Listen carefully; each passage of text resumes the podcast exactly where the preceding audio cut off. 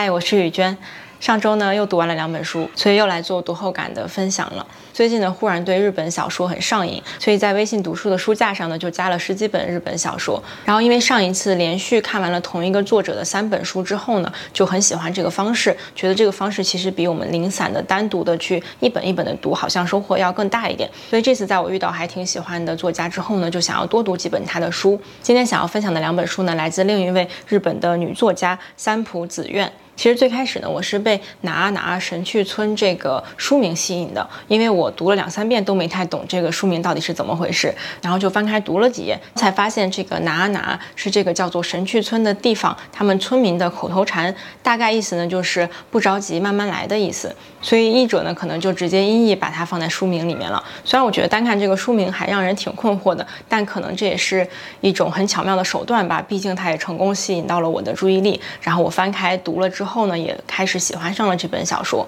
而且看了一下这位作者呢，也发现其实我前两年就看过这位作者的小说改编的两部电影，一个是《真谎战前多田便利屋》，还有一个是《编舟记》。那这次的两本书呢，除了《神去村》之外呢，我也是读了《编舟记》这本书。在我接下来的读后感里面呢，我并不会跟你分享具体的剧情，只是想要分享我读完之后印象很深刻或者对我自己非常有帮助的一些收获的点。那首先我非常想要分享的呢是一个新的体验，就是这一次在我读这两本小说的时候呢，我都同时搭配了他们的改编版的电影，而且呢我并不是完整的读完了小说再去看的电影，而是先读了差不多百分之二三十的小说，大概理解了他的人物跟剧情之后呢，我就因为很好奇就点开了电影，然后大概看到跟小说。同步的时候，我又回来继续去看书，继续看了可能百分之二三十，然后又回去看电影，所以是这种片段式的穿插着把小说跟电影一起看完的。那结果呢，就是我发现一方面它帮助我更好的去理解了故事，但是更重要的就是因为在这种片段式的对比过程中呢，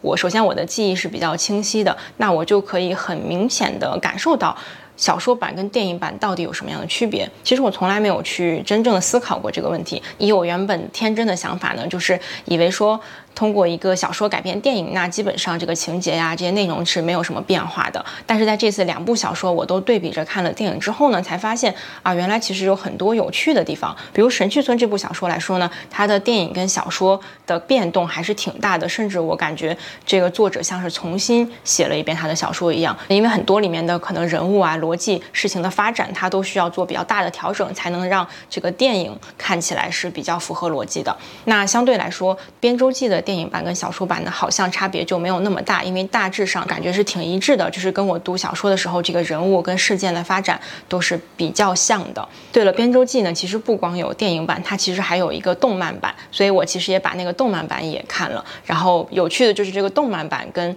电影还有小说版的差别就比较大了。那这个部分可能等一下我再来更详细的去解释一下。为了讲起来不太混乱，并且帮助你稍微的理解一下这个大致的情节呢，我还是按顺序来依次讲这两部小说。首先，我们先聊哪哪神去村这本。神去村呢，其实是一个以林业为主的村子，所以整部小说呢，就是围绕着一个城市里的年轻人到了这个神去村的地方，去跟着啊当地的村民学习伐树、学习林业方面的知识，然后最终呢，他爱上了这个小村子，然后愿意留下来继续为神去村的林业做一份贡献。那这本书小说跟电影版呢，在开头其实就非常的不一样，就是关于男主角平野勇气他的动机，他为什么会去到神绪村这个地方。在小说里面呢，其实他是被迫的，就是在他高中毕业之后呢，家人跟老师联合起来呢，帮他申请了一个绿色雇佣的补助，就是去学习这些林业方面的知识，然后一年的时间呢，去从事林业的工作。所以勇气其实一开始是很懵的状态，就直接被他的班主任在毕业典礼之后拉出来，然后呢，他的家人帮他把行李收拾好。好，给了他三万元的路费，就把他推上了火车，让他直接去到了这个很偏僻的小村庄。就是在快到的时候，手机信号就没有了，所以他没有办法，就留在那边开始学习跟工作了。但是在电影里面呢，勇气是非常主动的想要去神去村的，但他为什么会有动力去这么偏僻的一个村子呢？在电影里的设计呢，就是他高考落榜了之后呢，非常的沮丧，然后女朋友也跟他分手了，他在路上呢就意外看到了一个林业进修方面的一个宣传册，但其实。吸引他的呢是宣传册上的封面是一个很漂亮的女生，然后他因为抱着说去到那个地方可能会见到这个女生的心态，就非常开心的主动的就踏上了列车，想要去这个地方进行进修跟学习。所以因为开头男主角的动机就非常的不一样，导致后面的整个主线其实都是不太一样的。比如小说里面我能体会到，就是勇气他自己主动的渐渐的爱上了神去村的风景跟当地的村民以及林业这份工作。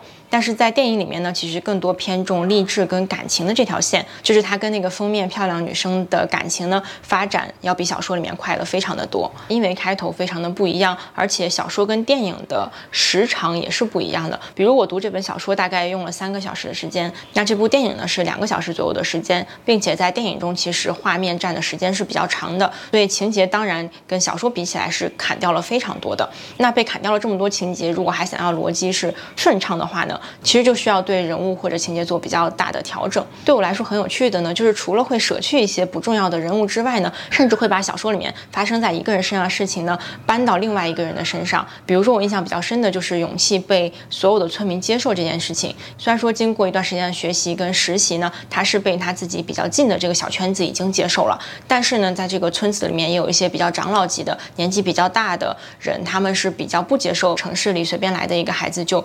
进入到他们的这个很神圣的一个职业里面的。那在小说里面被这位长老级人物接受呢，至少有两个非常大的事件，就是首先呢，村长的儿子丢了，然后勇气呢就非常勇敢的去深山里面找这个小孩，然后呢在山神的指引下把他他自己找到了这个孩子，并且把这个小孩带出来了。那这一点呢就让村民们对他非常的感激。那第二件比较大的事情呢是后来发生了森林大火，所以呢在着火的过程中，勇气呢也是为了保护。大家保护这些他们很珍贵的木材，然后主动冲上去去救火。那这件事情其实我在读的过程中觉得应该是被那个长老级的人物接受的一个比较重要的转折点吧。他觉得勇气其实真的愿意牺牲自己的生命去为这个村子做这样的事情，所以呢，他最终接受了他。那接受就是说他允许。勇气来参加他们非常神圣的一个山神祭。那这段被长老级村民接受的故事呢，在电影里面就进展的非常快了，主要就发生了丢小孩那一件事。而且呢，这个小孩从原本是村长的孩子，变成了这位长老级村民的孙子，他自己的孙子。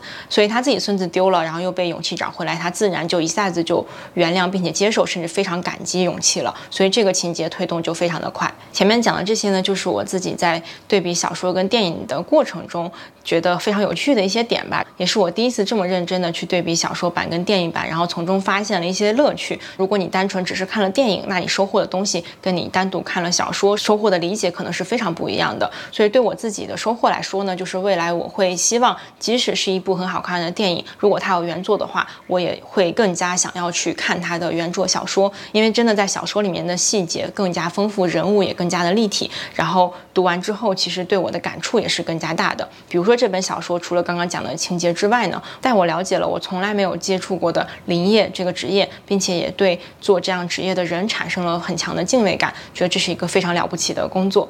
那接下来再简单聊一下《编周记》这本书吧。这个小说呢，它整体是围绕着编撰词典这个事情的。我会发现，其实这个作家真的非常擅长写这样的匠人精神吧。因为像神去村是讲林业的这个职业，那《编周记》呢，就是带我们去认识编撰词典这个世界的。在读这本小说的过程中呢，我才第一次有了一个理解，就是原来词汇是这么的重要。因为其实，在我们现在生活中，我们已经很少去翻字典了，或者说从其实小时候开始。也都没有怎么去查过字典这样的事情，可能是因为现在科技发展，我经常就是可能直接 Google 啊、百度一些词汇，但是呢，我们不会很认真的去研究一个词是什么意思，我在什么样的表达情况下使用它是更好的。所以这本小说呢，也让我意识到了词汇的重要性。我自己呢，也是忽然产生了兴趣，想要去买一本真正的就是专业制作出来的词典去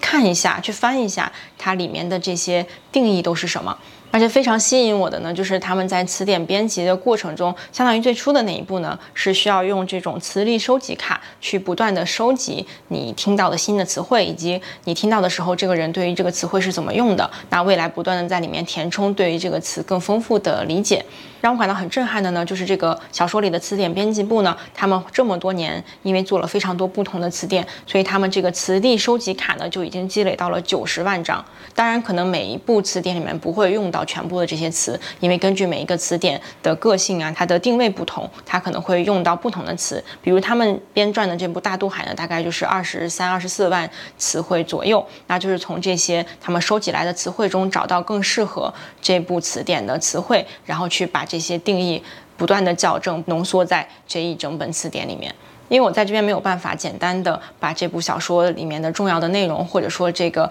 词典编撰的职业的魅力去讲出来，所以如果你有一点点好奇词典编撰这个工作到底是什么样的，那我非常非常推荐你直接去看这部小说。前面也提到了，其实这部小说改编出来的电影呢，跟小说还是整体是比较一致的。比如说人物的个性啊，想要传达的这个信息都是挺一致的。啊，比较有趣的呢，我想提一下这个动漫版。动漫版一共是十一集，每一集大概二十分钟左右，所以它的时间是比较充足的。里面自然也就有很多书里的细节呢，它可以很好的表达出来。而且呢，因为在动漫中就是场景的切换跟小说一样是可以非常随意的，所以呢，有很多小说的细节它还原的要更好一点。因为毕竟在电影里面我们真实的人去演，有些场景是不太现实或者比较麻烦的，它就只能省略掉了。那动漫版跟电影或者小说版有一个很大的不同，就是因为在小说、电影里面呢，这个男主角叫马金梅的这个角色呢，他是一个非常内向，然后不太善于表达，所以呢，不管是行为举止呀、说话，都是一个非常非常内敛，然后非常，